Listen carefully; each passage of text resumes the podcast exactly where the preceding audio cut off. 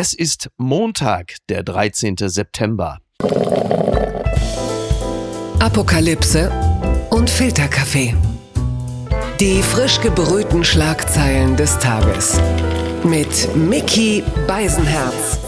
Einen wunderschönen Montagmorgen und herzlich willkommen zu Apokalypse und Filterkaffee, das News Omelette. Und auch heute blicken wir ein wenig auf die Schlagzeilen und Meldungen des Tages. Was ist wichtig? Was ist von Gesprächswert? Worüber lohnt es sich zu reden? Und es gibt so viel zu besprechen. Es ist so wahnsinnig viel passiert, so wahnsinnig viel, äh, möglicherweise auch Einschläferndes. Wir werden es gleich klären und das kläre ich mit der Person, mit der ich doch am aller, allerliebsten rede, der weltgrößter News Junkie. Guten Morgen, Niki Hassania. Guten Morgen, Mickey.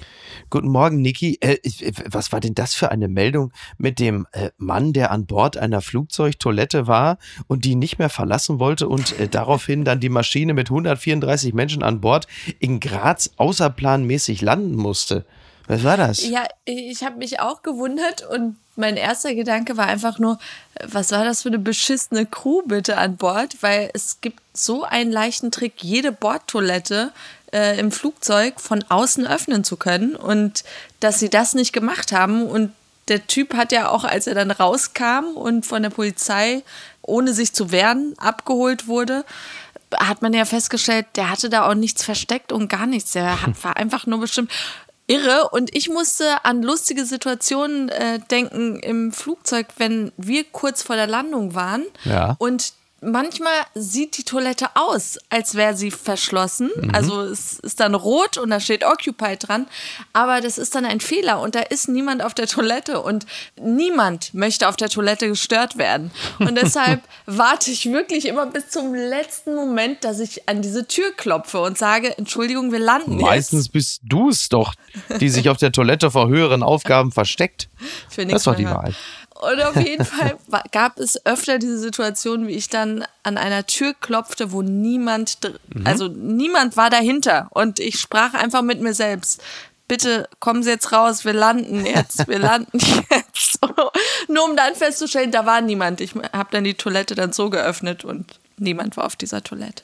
Siehst du, um einen beliebten politischen Witz zu reproduzieren. Und ich dachte schon, es sei äh, jemand vom Willy Brandt-Haus gewesen, die Norbert Walter Borjans auf der Toilette eingesperrt haben, dass er nicht rechtzeitig zu größeren Shows noch. Naja. Das war Esken, das war Esken. ah ja, richtig. Die Schlagzeile des Tages. Blitzumfrage sieht Olaf Scholz vorn. Das berichtet der Tagesspiegel. Gestern Abend fand das zweite Triell im TV statt. Es ging lebhafter zu als im ersten. Es gab mehr Streit, mehr Kontroverse, mehr Schlagabtausch. Einer Blitzumfrage zufolge gewann aber auch dieses Triell Scholz mit Abstand vor Baerbock und Laschet. Als ich las, äh, es, äh, es gab mehr Streit und mehr Schlagabtausch. Da dachte ich, es geht erstmal in erster Linie nur um Oliver Kör und Maybrit Illner. Der ist ja recht häufig ins Wort gefallen, wie man so festgestellt hat. Er war sehr eifrig. Ich fand die beiden schrecklich und fühlte mich dann auch bestätigt, weil die KandidatInnen Mhm. haben immer wieder nachfragen müssen. Wie bitte? Was? Was? Wie war die Frage? Ja. Und da wusste ich, ey, ihr macht einen beschissenen Job gerade, wenn, wenn die Kandidatin den, die Fragen nicht raffen. Dann formuliert sie entweder besser, lauter, deutlicher oder äh, keine Ahnung. Ich habe die Sendung geguckt und ich dachte ganz am Ende, ich dachte, wann kommt denn endlich dieser Anwalt? Und ich darf als Zuschauer entscheiden, welcher der drei überleben darf. Und Chirac, ja, natürlich. Ähm, das hätte dem Ganzen vielleicht auch noch mal ein bisschen Dynamik verliehen. Wobei, man muss ja sagen, wie gesagt, Armin Laschet hat ja, er ist ja direkt wieder in den Infight gegangen, als ginge es um sein Leben. Hat am Ende sofort natürlich auf R2G angespielt, auf Wirecard, Cum-Ex. Also er ist im Grunde genommen sofort so, in den ersten 15 Minuten hat er versucht, Olaf Scholz so in die Ringseile zu prügeln. Hat dann aber natürlich auch, eigentlich ja im Grunde genommen sein Pulver auch schon komplett verschossen. Das muss man auch sagen. Also das sind die, die größten Angriffspunkte in Richtung von Olaf Scholz, der speziell beim Thema Wirecard und Cum-Ex natürlich klar in Erklärungsnöte gerät, auch was diese Razzia anging. Aber meines Erachtens hatte ich den Eindruck, dass Scholz es sogar noch ein bisschen genutzt hat, um sich als, ja, als, als großen Umbauer, als Erneuerer zu inszenieren. Der sagt, naja, die Behörden hat ja teilweise diese Financial Intelligence Unit, klingt einfach geil, äh, hatte, ist, hat er ja selber umgebaut. Also so im Sinne von, er hat es so ein bisschen für sich genutzt, um zu sagen, ja, ich bin ja Total, hier ja. gerade der Erneuerer und versuche dieses marode System, also so ein bisschen Drain the Swamp mäßig mäßig ja. äh, das Ganze so ein bisschen und, und ähm, natürlich, er, er, kommt nie ganz sauber aus der Nummer raus, aber er hat es für sich eigentlich ganz gut genutzt und es scheint ja die Leute ja auch äh, in gewisser Hinsicht, also Sie haben ja den Eindruck gehabt, er macht es ganz gut, denn Scholz war ja wieder ganz weit vorne in den Umfragen. Ob man das jetzt teilt, äh, das sei mal dahingestellt. Wie hat es dir denn so gefallen? Ich habe auch, als Laschet anfing und das Wort allein Warburg Bank ausgesprochen hat, mhm. da dachte ich mir so, Gott segne dein Herz, aber lass das Thema sein, lass das Thema. Das weil ist super regional. Niemand ne? kapiert es. Niemand kapiert. Also ich, ich blicke da nicht durch. Ich merke auch, dass es für mich wirklich so ein Thema wie als wollte mir jemand das Universum erklären, wo auch mhm. in mir alles äh, abschaltet. Es war wirklich so, so nein, ich verstehe es nicht, Finanzen, nein, nein, lass uns lieber über Plagiate sprechen oder so. oder das Lachen, nochmal das Lachen. Das Lachen mit der Zunge. Ich, ich verstehe das alles nicht. Das war der Moment, wo in mir eh alles schon abgeschaltet hat und ich auch wirklich nur noch auf Körpersprache, ich weiß, ja. die Intellektuellen bestehen immer darauf, Inhalte, wir sollten mehr über Inhalte reden. Aber nein, ich konzentriere mich auf, warum hat Scholz immer nur eine Hand auf diesem Pult angelehnt? Was ist mit der anderen Hand los? Was ist das für ein Muster im Hintergrund? Laschet, der irgendwie wie so ein kleiner Junge auf den Zehenspitzen immer so wippte, so nach ja, vorne hin. Interessant. Und mhm. ja, Annalena Baerbock, wie sie dazwischen stand und sich dachte, ja, macht ihr mal euer Schlammcatchen hier. Äh, ich lehne mich zurück und äh, macht ihr mal. Ja, ja naja, sie hat ja auch, wie gesagt, die komfortable Position, dass sie A, nicht mehr in der Situation ist, ums Kanzleramt äh, mitzustreiten. Da kann man natürlich forsch auftreten und sie hat äh, sicherlich immer noch eines der wichtigsten Zukunftsthemen. Deswegen hat sie ja auch am Ende beim Schlussplädoyer war ihre Botschaft ja Aufbruch, also so ein bisschen in Richtung Hope, Yes we can, Deutschland kann so viel mehr. Und Armin Laschet hat für sich die Gelegenheit wie ich finde, gut genutzt, um sein Plädoyer zu setzen, besser als beim letzten Mal, und zu sagen, keine Gängelung. Und das sind natürlich zwei diametral entgegengesetzte Positionen. Denn Baerbock sagt Aufbruch, aber Baerbock sagt halt eben auch, dass Verbote ein Innovationstreiber seien. Jedes Verbot ist ein Innovationstreiber und das kann man natürlich auch gut und gerne auch als Unsinn bezeichnen oder von mir aus auch als Gängelung. So, und wenn Armin Laschet die anderen mobilisieren will, die sagen, wir brauchen weniger Gängelung, weniger Bürokratie, worauf er ja auch anhebt, dann ist das natürlich eine Botschaft, die durchaus verfangen kann. So ja, kann man es so kann man's machen. Kann man machen, aber wenn man das letzte Triell und die Umfragen danach beobachtet hat, dann weiß man, die Leute mögen keinen Angriff und sie mögen auch generell Harmonie. Mhm. Deshalb Teflon Scholz, der da einfach ungerührt weiter dasteht. Und ja. Laschet hat irgendwie aus dem ersten Triell anscheinend es nicht so verstanden. Er ist, wie du sagst, direkt auf Angriff gegangen. Und für mich, Annalena Baerbock, da war ja gerade auch diese Entscheidung mit der Räumung des, des ja. Hambacher Forsts. Genau, genau, verfassungswidrig. Genau, ja. und dass sie das auch gar nicht genutzt hat und das noch nicht mal erwähnt hat, mhm. da kam mir Maybrit Illner schon viel mehr als die ja angriffslustige, ich nenne sie übrigens ja. ab äh, jetzt auch nur noch Maybrit Doomsday Illner, äh, weil sie zu Scholz irgendwann sagte, Heizen wird teurer, tanken wird teurer, Wohnraum ist unbezahlbar, es wird Verteilungskämpfe geben. Und ja, ich, aber wie, also was für insinuierende Fragen, was für total. Suggestivfragen auch, ne? Ich habe mir in die Oder? Hosen gemacht und innerlich in meinem, in meinem Kopf war schon nur noch das Bild von Hunger Games äh, und wirklich sehr unangenehm, wo ich mir dachte, hey, mach du uns keine Angst jetzt. ich meine, sie sagt Wahrheiten, aber die will doch keiner hören. ja, natürlich nicht.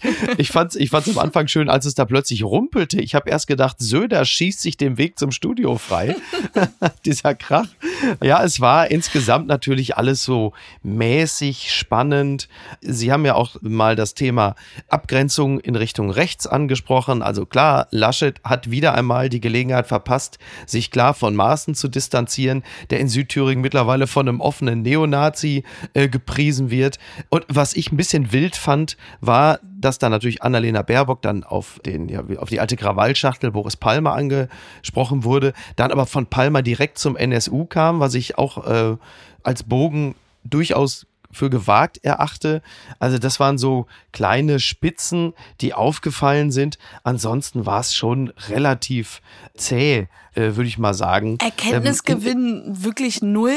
Und meine Frage ist, die, die noch unschlüssig sind, und das heißt ja, es seien noch mhm. 40 Prozent. 40 Prozent, ja, ja, ja. Wo ich mir denke, was ist bei denen kaputt? Also irgendwie, mhm. ich kann verstehen, dass für keinen unser Herz brennt, wirklich. Also da ist keiner, wo man sagt, mhm oh, der holt mich so richtig ab in allen Punkten und, und ja. hier herrscht Aufbruchstimmung oder irgendwas.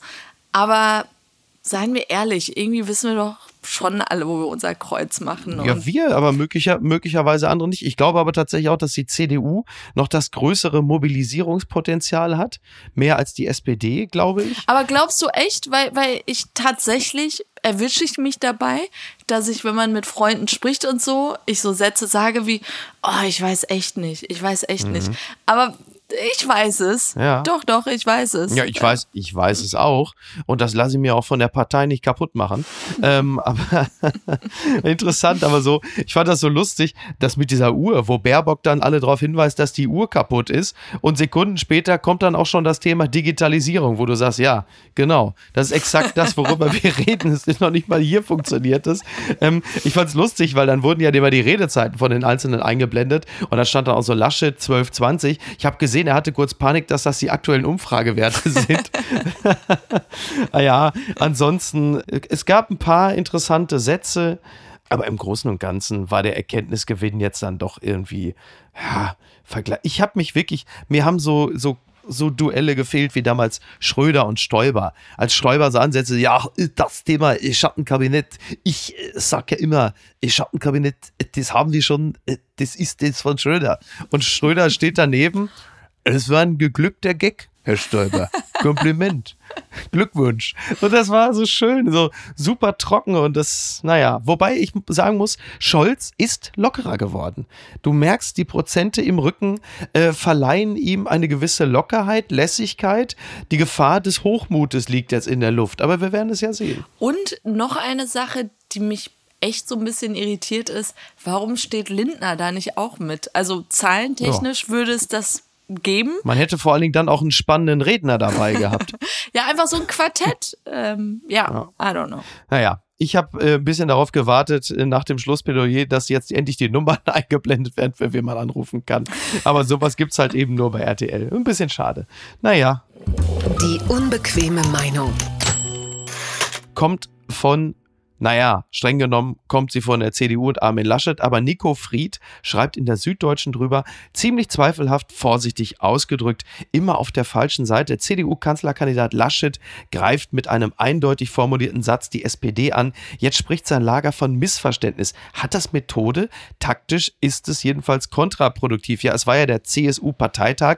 Dort durfte Armin Laschet auch reden und sagte unter anderem den Satz, in all den Entscheidungen der Nachkriegsgeschichte stand standen Sozialdemokraten immer auf der falschen Seite. So. Pause? Pause.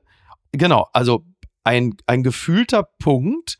Es war aber dann doch wohl als Komma zu verstehen. Und dann ging es direkt um die Wirtschafts- und Finanzpolitik. So, die Pause hat Armin Laschet aber so lange gelassen, dass man das Ganze auch als in sich geschlossenes Zitat lesen und hören konnte. Er bezog sich aber wenn man es wohlwollend betrachtet, auf die Wirtschafts- und Finanzpolitik. Meine Vermutung ist natürlich, dass Laschet durch diese Pause die Wirkmacht des Satzes gewollt hat, die Wucht dann aber wohl doch ein bisschen unterschätzt hat. Und nun ist dann so das Lager der CDU, also das Laschet-Lager, musste dann so 24 Stunden danach dann die Scherben wieder zusammenkehren und sagen, da wollte man bewusst das Ganze wieder Sinn entstellen also ne, Kühnert, Klingbeil, also natürlich klar, alle aus der Opposition haben das dann genutzt und gesagt, was für eine geschichtsverzerrende, äh, skandalöse Art mit dem Thema umzugehen.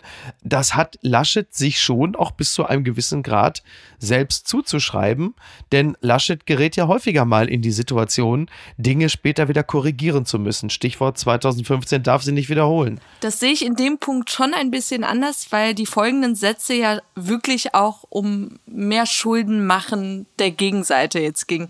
Und äh, ich war ein bisschen irritiert, wie uncool die SPD dann reagiert, um ehrlich zu sein, ja. weil diese übertriebene Empörung mhm. äh, von einem Mini-Trump zu reden und ja, dann mit Bildern vom Willy Brandt Kniefall, wo man sich mhm. denkt, ey Leute, niemand spricht euch das ab. Ja. Sind tolle ja, doch, Verdienste doch, der SPD. Doch, in der, Les, in der Lesart, natürlich in der Lesart hat Armin Laschet der SPD genau das abgesprochen, wenn man es so liest. Nur diese, diese zweckmäßige Empörung, diese, diese strukturelle Fassungslosigkeit äh, der jeweiligen jeweiligen Parteienvertreter, die nervt natürlich, weil. Ja, weil es wieder sagst, das besteht, nee, es bestätigt für mich wieder das, was du auch irgendwann mal gesagt hast. Wenn du jetzt schon mit so Superlativen mhm. auffährst, wenn du behauptest, dass das so ein unerhörtes, ja. unanständiges Verhalten ist. Mann, es ist Wahlkampf. Es geht um, ja. um den Absolut. um die Macht in Deutschland. Ja. Und wenn sowas schon als, als das mieseste, ja, niederträchtigste beschrieben wird, dann denke ich mir so, wow. Es ist ja auch also, völlig albern. Also lass es ist doch ein bisschen völlig, Luft nach oben. Völlig, äh, ja, ja, ist natürlich auch völlig albern und auch ein bisschen geschmacklos, Armin Laschet mit Donald Trump zu vergleichen. Das ist natürlich Quatsch und in sich natürlich auch überhaupt nicht stimmig, denn du musst dich auch langsam mal auf etwas verständigen. Also entweder ist Armin Laschet der Volltrottel, der nichts auf die Kette kriegt, oder Armin Laschet ist der Demagoge, der mit dem feinen Spiel mit Worten äh, die Gesellschaft entzweit. Aber er kann selten beides gleichzeitig sein. Das passt ja auch nicht ganz. Ähm, Armin Laschet hat übrigens vor diesem Zitat aber halt eben auch noch den legendären Franz Josef Strauß-Satz zitiert. Ja, ja, Irren ist menschlich, immer Irren ist sozialdemokratisch. So, und da war natürlich dann auch der Ton im Saal gesetzt und davon auch sicherlich ein bisschen berauscht, kam dann halt eben der andere Satz über die Sozialdemokratie und die Nachkriegsgeschichte und dann halt eben diese Zäsur. Also natürlich kann man das missverstehen, allein will man es. So, aber letzten Endes völlige Einigkeit, es ist dann auch ein riesen Alarm und Geklingel und. Äh ja, beruhigt euch. Das gibt's doch gar nicht. Taliban führen Geschlechtertrennung an Universitäten ein, das berichtet T-Online. Die Unterdrückung der Frauen in Afghanistan weitet sich aus. Die Taliban setzen getrennten Unterricht von Männern und Frauen an den Universitäten durch. Auch Kleidervorschriften gehören dazu. Zitat, die Koedukation steht im Widerspruch zu den Grundsätzen des Islam sowie zu den nationalen Werten, Sitten und Gebräuchen, sagte der amtierende Minister für höhere Bildung Abdul Bagi Haqqani.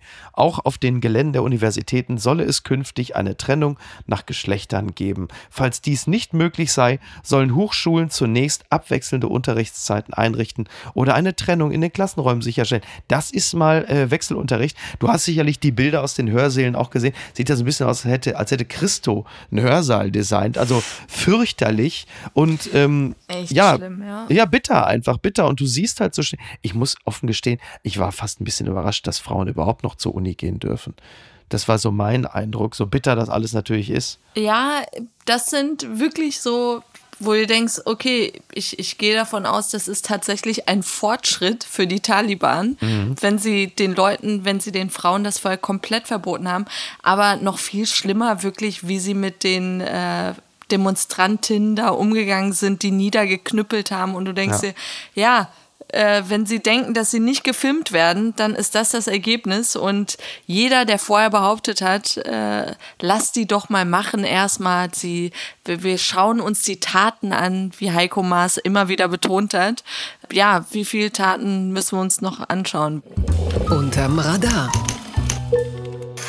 Kabinett der alten Elite, das berichtet die Taz über die neue Regierung im Libanon. Nach 13 Monaten hat der Libanon wieder eine Regierung. Das Auswärtige Amt zeigt sich erleichtert, doch dazu gibt es keinen Grund. Ja, es sei ein wichtiger Meilenstein. Regierungschef Najib Mikati verdrückte eine Träne bei seiner Ansprache. Nach über einem Jahr hat der Libanon wieder eine Regierung. Ja, wir erinnern uns, am 4. August 2020 waren im Hafen von Beirut hunderte Tonnen Ammoniumnitrat in einem Lagerhaus detoniert. Äh, über 200 Menschen kamen ums Leben. Die Region ist bettelarm. Ich glaube, drei Viertel der Leute in der Region leben unter der Armutsgrenze. Es gibt, äh, glaube ich, teilweise gar keinen Strom. 22 Stunden am Tag gibt es keinen Strom. Das Ja. Essen im Kühlschrank verdirbt dann einfach. Also Ja. es ist echt schrecklich und, und die Betonung immer wieder failed state. Äh, Ja. Ich, ich befürchte, es ist schon soweit. Und von einer neuen Regierung zu sprechen, der Typ, der reichste Li- Libanese, glaube ich, im Land genau, ist es, ja. ist ja schon zum dritten Mal Ministerpräsident. Und Ja. ich weiß nicht, wie viel man Hoffnung in jemanden setzen kann, der jetzt den dritten Anlauf versucht. Genau, also es wird ja auch in der Taz gesagt, ne? Es ist halt jemand, der Teil der politischen Klasse ist, die für den Bankrott des Landes zuständig ist. Er wird bezichtigt, Staatshilfen in Millionenhöhe abgegriffen zu haben, die für Wohnungsbau, Darlehen gedacht waren. Und insofern ist äh, dieser hoffnungsvolle Gedanke dann auch schon wieder so ein bisschen halbwegs verpufft, zumal wir uns ja erinnern, was es ja auch für Länder wie beispielsweise Afghanistan bedeutet hat, wenn du eine Regierung hast, die halt einfach so korrupt war oder ist, wie destabilisierend sich das auch auf ein Land auswirken kann. Es ist halt einfach äh, auch einfach bitter. Ja, es ist schön, dass man jetzt eine Regierung hat und ein bisschen Stabilität, aber die Frage ist halt auch, worauf fußt das gerade in einem Land, das derzeit äh, so arm ist. Und das Problem auch wieder zurück zu Afghanistan. Wenn du solche Länder hast, wo dann eben Korruption ist oder wo Frauen keine Aufstiegs- oder Chancen haben oder gar nichts, die werden abhauen. Also wenn die Intellektuellen und alle klugen Köpfe das Land verlassen, dann hast du auch nichts mehr, worauf du aufbauen kannst. Und das ist das eigentlich Bittere an solchen Systemen. Gucken mal, wer da spricht.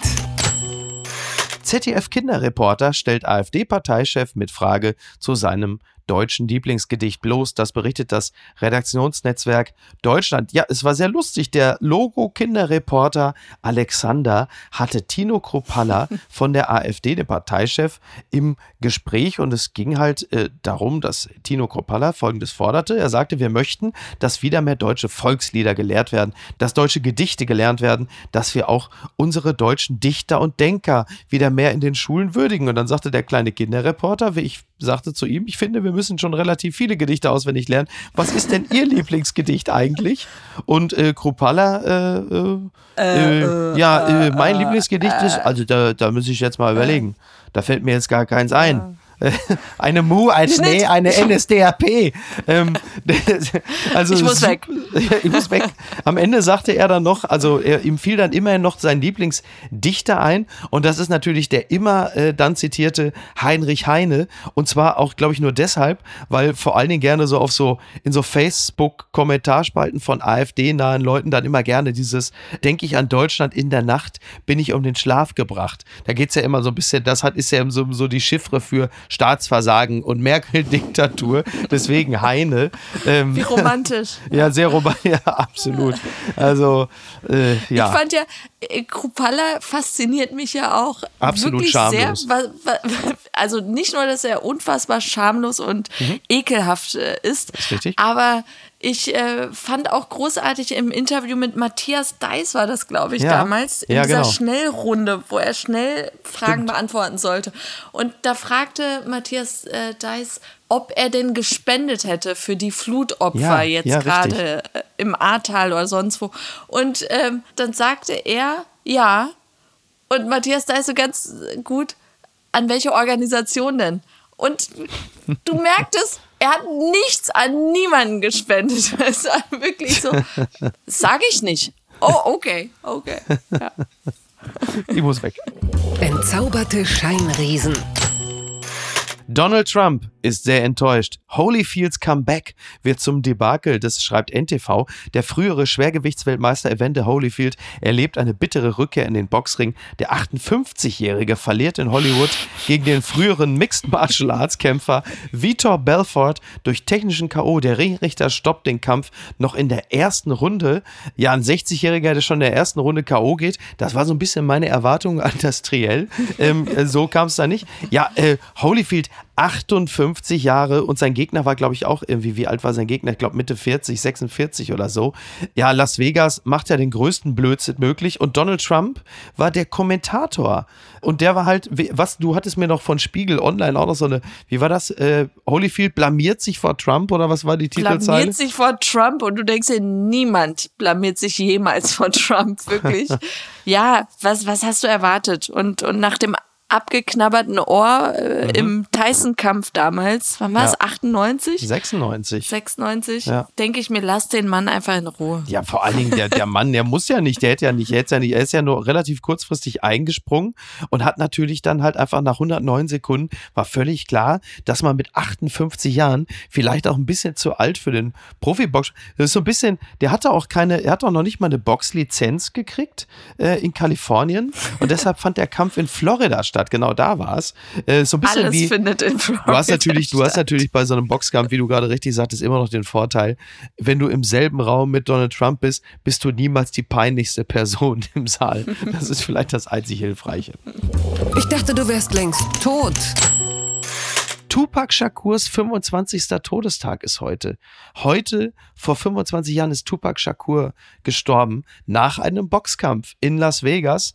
Drei Tage danach, nachdem er ähm, an und dann schlussendlich auch erschossen wurde. Und das ist für mich natürlich ein besonderer Tag, weil ich ja der weltgrößter Tupac Shakur-Fan immer war und bin. Meine ganze Jugend war ja eigentlich eine einzige Cultural Appropriation. Also ich war quasi der weiße Tupac von Kassop Rauxel und so bin ich auch rumgelaufen gelaufen. Im Nachhinein natürlich hochnotpeinlich, aber ich habe ihn immer verehrt und tue es noch heute. Der, der Mann war natürlich nicht unproblematisch, äh, überhaupt nicht, aber er hat natürlich die Poesie in den Rap gebracht und äh, kann auch heute noch mit vielen seiner modernen Konkurrenten Schritt halten. Vielleicht ist Kendrick Lamar sein würdiger Nachfolger, kann man glaube ich sagen. Oh ja. Ja bisschen bitter, äh, was nach dem Tod von Tupac Shakur sind ja noch viele Alben äh, rausgekommen, von denen speziell du eigentlich nur alle spielst. Das heißt, die guten Alben spielst du bei uns zu Hause nie, sondern du spielst halt immer diesen Scheiß, der danach dann mühevoll und lieblos zusammengeknüppelt wurde. Und dann dafür müssen Hallo, wir. Müssen wir Changes? Das war super. Fürchterlich. Alles fürchterlich. Der Mann würde sich im Grabe umdrehen. Aber ähm, Baby, please don't cry. Unbegrenzte Unmöglichkeiten. 220 Millionen Euro. Ronaldo-Trikot bricht alle Verkaufsrekorde. Das berichtet Sky. Bereits kurz nach Verkaufsstart brach das neue Manchester United-Trikot mit dem Flock von Rückkehrer Cristiano Ronaldo einige Rekorde. Eine Woche später erreicht der Boom des Jerseys völlig neue Dimensionen. 220 Millionen äh, über den Verkauf des Trikots. Das ist ja nur wirklich äh, der absolute Wahnsinn. Da haben sie natürlich das Geld inklusive der Gage für ihn ja schon wieder drin. Stimmt. Ja, ja absolut. absolut absolut. Aber ich fand, ich fand interessant, dass das Spiel, sein erstes Spiel jetzt, ja. ähm, in, in England selbst wohl gar nicht im Fernsehen ausgestrahlt werden darf. Ja. Aufgrund irgendwelcher Regeln, dass am Wochenende oder samstags nur Zweitliga oder es dürfen keine Erstligaspiele ausgestrahlt werden, weil die Leute ins Stadion gehen sollen zu Zweitligaspielen. Ach was. Irg okay. Ja, irgendwie so eine Regelung, wo du denkst, äh, ja, cool für Ronaldo. Das ist ja die, das ist ja, das ist ja quasi die Zweitliga-Pflicht durch die Hintertür, möchte ich mal sagen. Ne? Ja, ja, wirklich. Und das darf wohl erst, da dürfen nur Ausschnitte abends im Fernsehen ah, ausgestrahlt okay. werden, wo ich mir dachte, wie unfair für die Briten selbst, die das Spiel dann selbst nicht live sehen dürfen. Das ist die Zweitliga-Pflicht durch die Hintertür. Gucken mal, wer da spricht.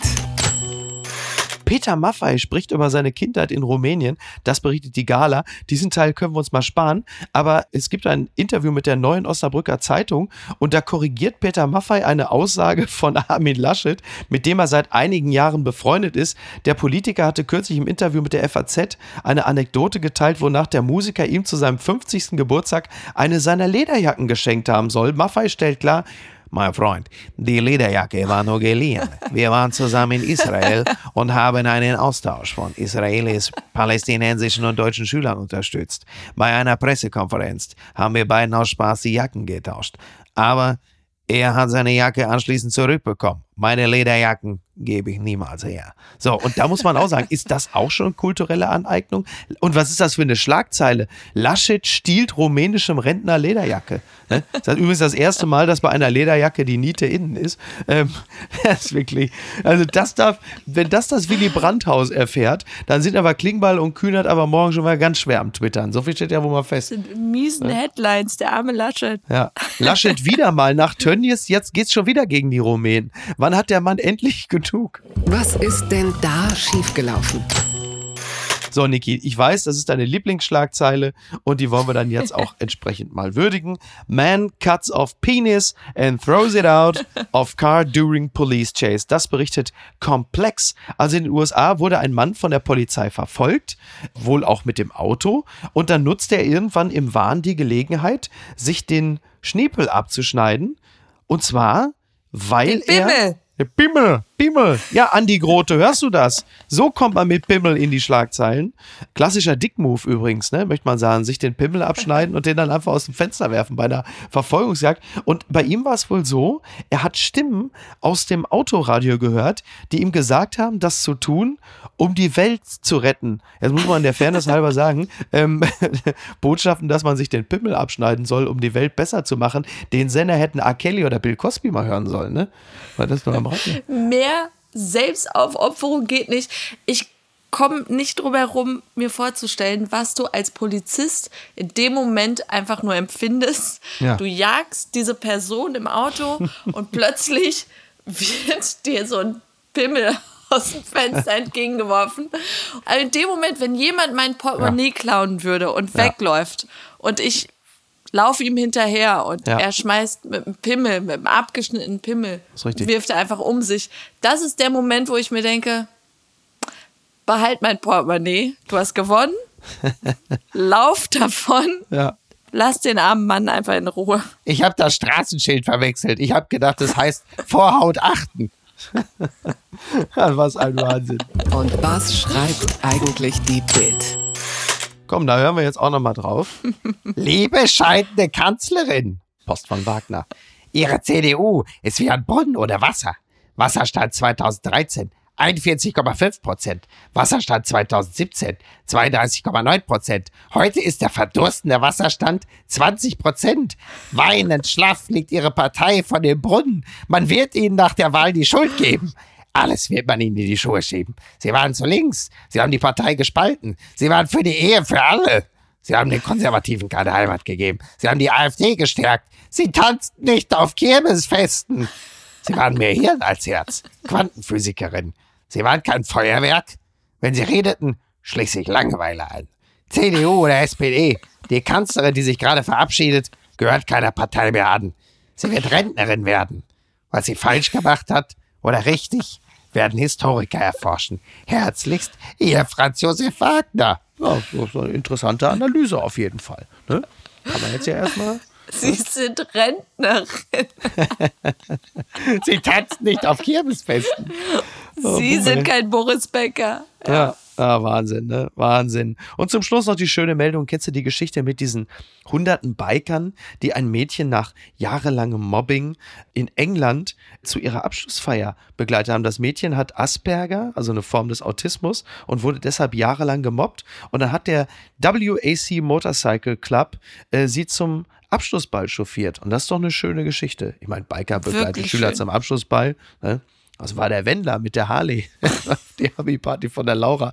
Aber nein, wir wollen diese schöne Geschichte nicht kaputt machen. Wir wünschen allen Beteiligten einen äh, wunderschönen guten Morgen einen schönen Montag und äh, machen Sie Twitter besser nicht an. Es werden heute sowieso alle Parteimitglieder jeweils ihren Kandidaten und ihre Kandidatin feiern. Äh, selbst Söder und Merz sind sich einig. Das war toll von Laschet. Aber alles mehr, Gewinner, alles Gewinner. Alles Gewinner, wie bei der Mini-Playback-Show. Ciao. Bleibt gesund, tschüss. Apokalypse und Filtercafé ist eine Studio Bummens Produktion mit freundlicher Unterstützung der Florida Entertainment. Redaktion Niki Hassania. Produktion Laura Pohl. Ton und Schnitt Niki Franking. Neue Episoden gibt es jede Woche montags, mittwochs und freitags, überall, wo es Podcasts gibt. Stimme der Vernunft und unerreicht gute Sprecherin der Rubriken Bettina Rust. Die Studio Bummens Podcast-Empfehlung. Hi, ich bin Ines Agnoli. Und ich bin Visavi. Und wir haben einen neuen True Crime Podcast. Der heißt Weird Crimes und es geht um die absurdesten, bizarrsten, krankesten, verrücktesten Kriminalfälle der Welt. Und ich stelle hin und wieder auch bescheuerte Fragen. Aber du sagst auch ab und zu ein bisschen was Witziges. Wann kommt denn der eigentlich? Jetzt, ab jetzt, jeden zweiten Donnerstag, überall, wo es Podcasts gibt. Also dann jetzt hören. Sofort, klick da jetzt drauf. Bitte, schnell. Weird Crimes mit Visavi und Ines Agnoli. Ab sofort überall, wo es Podcasts gibt. Da sind auch Tipps dabei, wie man richtig reich werden kann. Wie man überleben kann. Wie man super manipulieren kann. Und wie man sterben kann. So, also das waren so viele gute Gründe, diesen Podcast jetzt zu hören. Ich wüsste äh, nicht, was man Besseres machen kann. Also vielleicht essen. Und das hier mit dem... Ines, wir sollten uns kurz fassen.